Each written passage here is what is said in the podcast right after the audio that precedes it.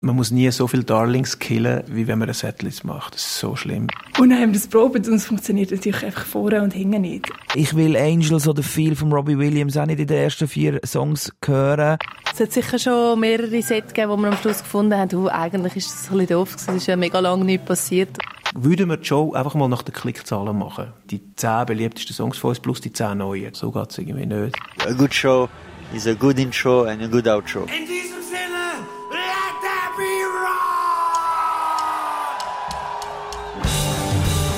Das hier, das ist die deutsche Indie-Rock-Band Tokotronic. Die ist für die heutige Folge Sound Story eigentlich ziemlich egal.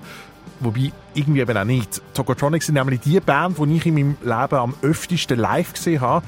Mittlerweile über 20 Mal. Meine Lust am Konzert von dieser Band zu gehen, die ist in den letzten Jahren aber nicht mehr ganz so groß gewesen wie auch schon. Aus einem einfachen Grund. Die Shows von Tokotronic, sind mittlerweile alle gleich. Zugleich, finde ich. Zwar hat die Band mittlerweile 13 Alben, über 200 Songs, aber irgendwie spielen sie live immer die genau gleichen. Das Konzert fängt auch immer gleich an, hört mit dem exakt gleichen Zugabeblock auf, während ganz viele gute Songs aus ihrem Repertoire seit Jahren auf der Strecke bleiben. Und genau das hat mich dazu inspiriert, den Mythos Setliste mal ein bisschen genauer anzuschauen. Was passiert da eigentlich alles, bis das ominöse weiße Blatt gefüllt wird, wo meistens in der Nähe von den Füßen von Musikerinnen und Musikern auf dem Bühnenboden klebt? Die Liste, die nachher darüber bestimmt, welche Songs wir am Konzert hören werden, welche nicht und in welcher Reihenfolge. Mein Name ist Luca Bruno, ihr hört Sound Story, das ist der Hintergrund-Podcast aus der Küche vom SRF 3 Musik oben Sounds. Sounds Story. Meine Recherche, die hat natürlich wieder mal in diesem Internet angefangen. Wie schreibt man eine Setlist?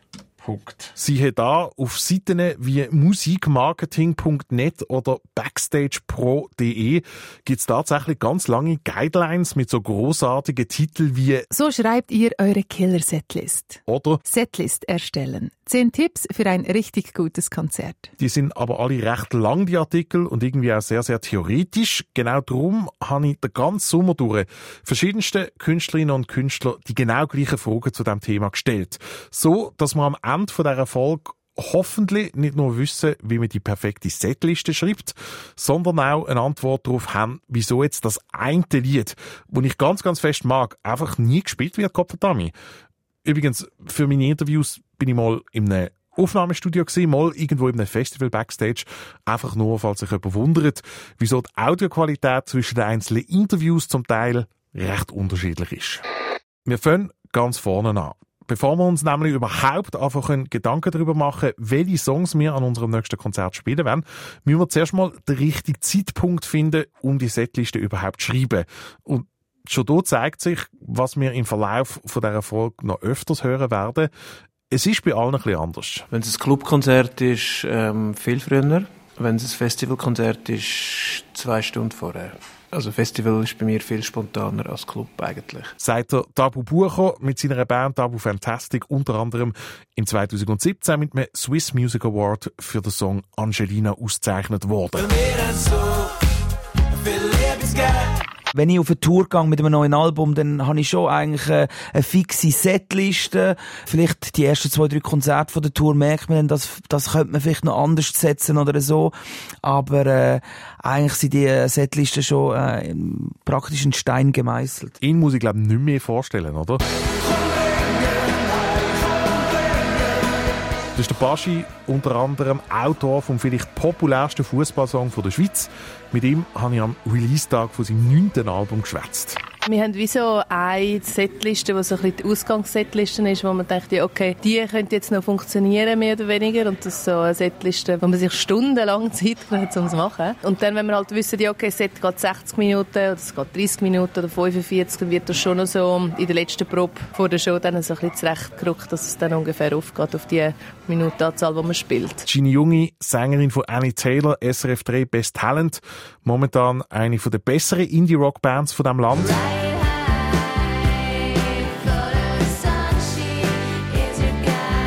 Bevor wir irgendwie in den Sommer rein starten. Wir wissen, jetzt ist der draussen, jetzt ist der, keine Ahnung, ist halt ein anderes Publikum draussen als drinnen. Machen wir eigentlich eine ganze Entwicklungsphase vom Set mit Übergängen, mit Abläufen, mit was ist das 45er, was ist das 60er und was ist das 75 Minuten Set. Und dann hätten wir hier noch die Bieler Musikerin Dana.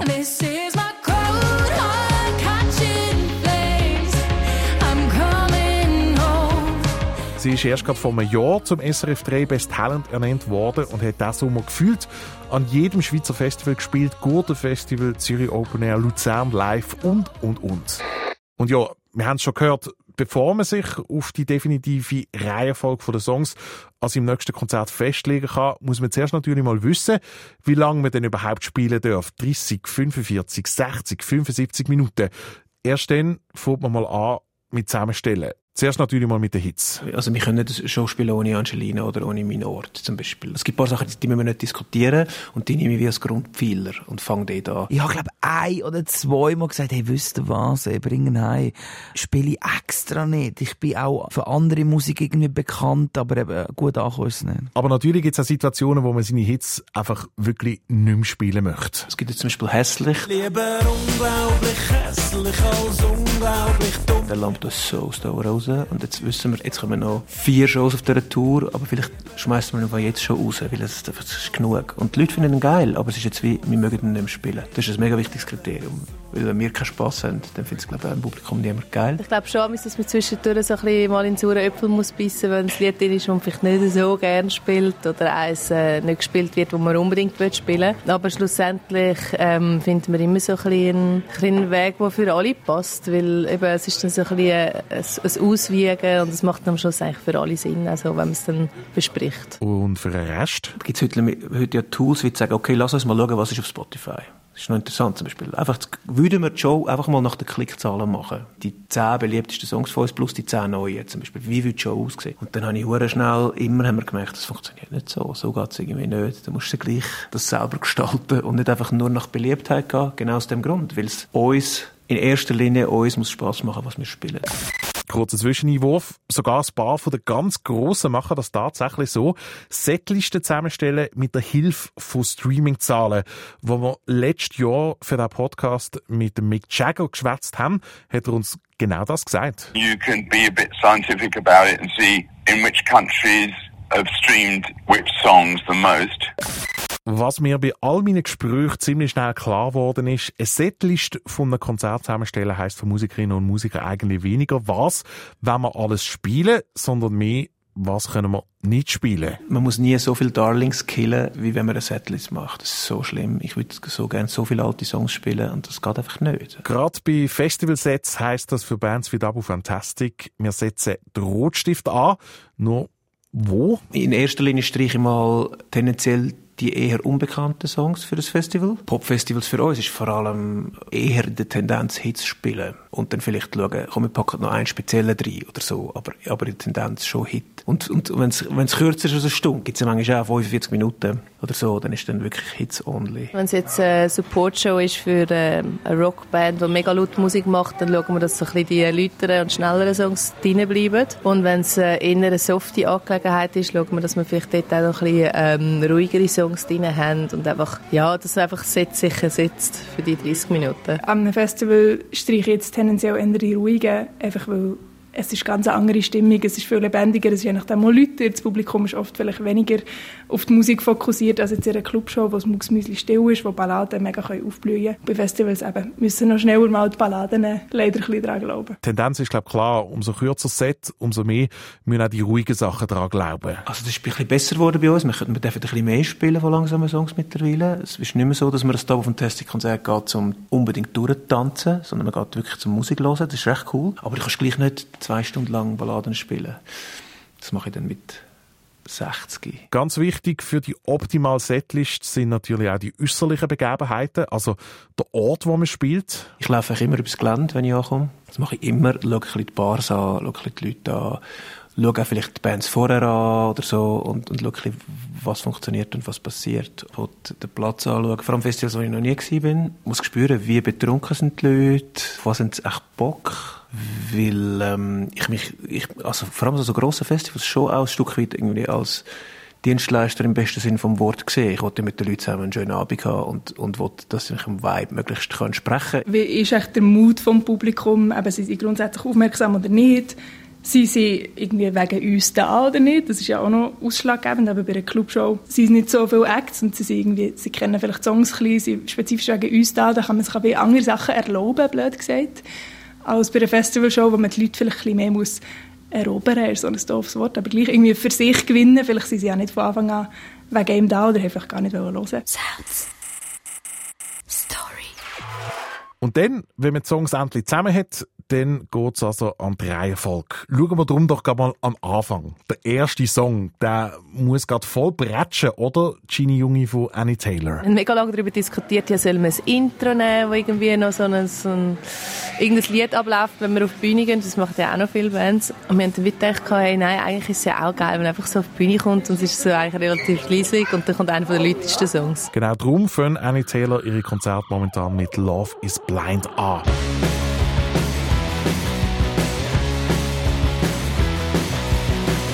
Wie ist es bei Double Fantastic? Rein mit Angelina, oder? Der grösste Hit gerade zum Anfang. Man könnte, aber dann müssen wir ihn nochmal spielen, finde ich. Damals, als Angelina neu war, haben wir das gemacht. Wir haben aber nur eine Kurzversion gespielt, bis zum ersten Refrain. Und dann, dann mit dem Joe angefangen und sind, sind, haben es dann am Schluss nochmal ganz gespielt, weil es halt dort so krass geflogen ist. Und mir auch noch recht unbekannt war und es auch darum ist, dass alle Leute auf Platz gerade wissen, wer wir sind. Ah, das sind jetzt die.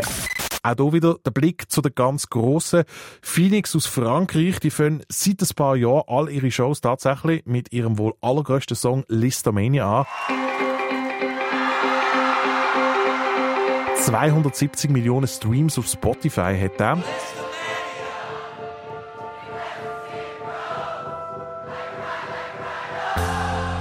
Das ist eine ganz bewusste Wahl, wie mir der Christian von Phoenix am Gurten Festival gesagt hat. Usually when we with a new album we open with a new song of the album to show a new chap chapter but on this tour we, we found it just a fun idea to begin with, with one of our most important tracks. It's just a fun idea to begin and to try to keep on the level. It's a risky move but no risk no fun, you know. No Risk, No Fun, sagt der Christian von Phoenix über den gewogten Plan von seiner Band, das Konzert mit einem grossen Hit anzufangen.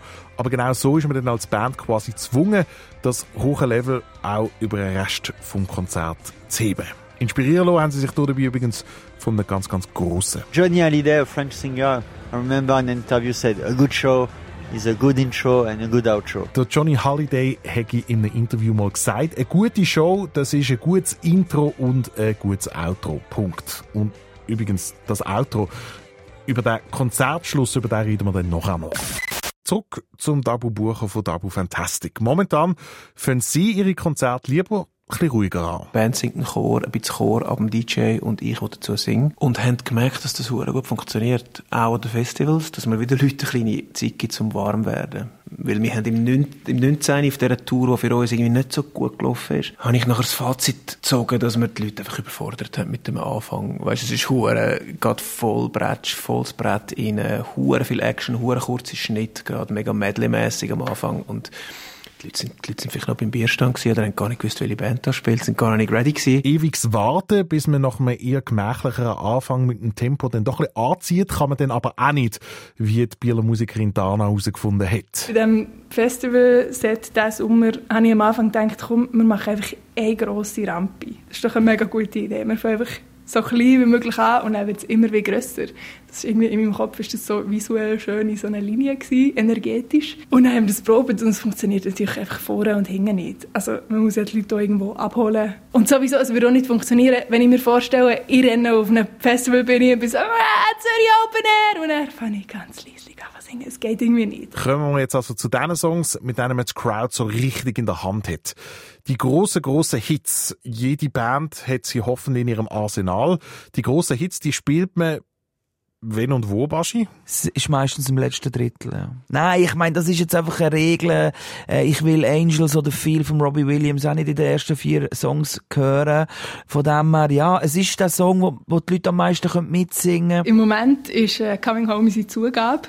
Aber nicht nur, weil es einer von diesen Songs ist, die die Leute am besten kennen, sondern auch, weil er mega energetisch ist, weil wir echt noch voll Gas geben können, als Band auch, er für uns mega fängt. Also ich schaue dort, mache dort wie auch eine Mischrechnung daraus, auf was wir Bock haben und was das Publikum Bock hat. Das ist auch ein Fehler. Also mit, mit dem Hit warten am Festival bis zum allerletzten Song, mit dem grössten Hit. Ja, die Leute gehen dann nebendran als Chemical Brothers Konzert und laufen weg. Und wenn wir da schon beim Setlisten-Coaching mit Dabu Fantastic sind, gerade nochmal ein No-Go von Dabu Bucher. Aus lauter Langweile mit dem eigenen Material, wie man es schon so lange spielt als Band, anfangen mega viele Sachen zu verändern, die das Publikum eigentlich, eigentlich geil findet, so wie es, wie es sind. Und da muss ich mich selber immer an der Nase nehmen, weil die Leute, ich, ich spiele, ich spiele 40 Shows im Jahr von uns, aber die Leute sehen eine, zwei Jahre und kommen das ja nicht mit über, dass wir den Song schon so lange gleich spielen. Auf unserer Setliste steht mittlerweile der erste Song. Die Hits, die sind auch drauf. Ein paar Songs vom neuen Album, die werden sowieso gespielt. Jetzt äh, fehlen nur noch ein paar alte Perlen, wobei dort wird man es halt nie allen recht machen können. Life You Never Had ist die erste Single ab meiner, ab meiner ersten EP gewesen. Und es gibt einfach wie Leute, die schon seitdem dabei sind, die immer so sagen, ach, kannst du den nicht nochmal spielen und so. Und den spielen wir wirklich einfach seit fünf Jahren oder so nicht mehr, oder sicher seit vier Jahren. Und wir sehen es wirklich gar nicht mehr. Ich sehe es inhaltlich nicht mehr, wir sehen es musikalisch nicht mehr. Und dort habe ich natürlich schon jedes Mal ein ein schlechtes Gewissen. Ich glaube, man muss auch ein bisschen ehrlich sein und sagen, ich glaube, wir können gar nicht mehr alle Songs spielen. Die Lieder, die man irgendwie schon mega lange nicht mehr vorgenommen hat, sind solche, die ein bisschen verlernst oder irgendwie vielleicht auch in einer anderen Zeit geschrieben worden sind und dich vielleicht gar nicht mehr so mit dem identifizierst. Und das ist auch, das ist auch nicht schlimm, es war vielleicht auch eine gute Zeit gewesen. und jetzt die neuen Sachen sind dann vielleicht als Band ein bisschen spannender zum, zum Wiederlernen oder zum, also nach dem Studio Wiederlernen, meine ich. Und um dann können den Leuten zu präsentieren. Das ist ja sowieso etwas, was bei uns Konzertgängerinnen und Konzertgänger, glaube oft vergessen geht, wenn wir im Publikum stehen und uns dort dann fragen, wieso spielen sie jetzt mein Lieblingslied, die geile B-Seite von vor 25 Jahren nicht, weil sie ihn wahrscheinlich schon lange vergessen haben.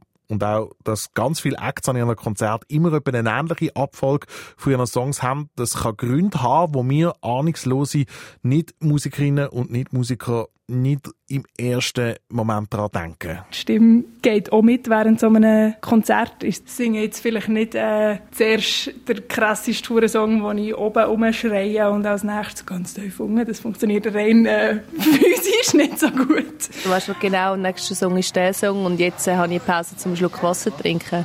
Und im nächsten Song bin ich dafür die Gitarre am Stimmen. Und da gibt es so einen Ablauf, dann, dass der mega ähm, ja, logisch und klar ist und das ist dann auch alles so ein bisschen Hand in Hand und jeder weiß, was er zu tun hat. Also, so wie ein Training, oder? Und jetzt fehlt eigentlich nur noch etwas. Der Schluss des äh, guten alten Spiels mit der Zugabe. Ich mache vielleicht eine oder maximal, maximal zwei.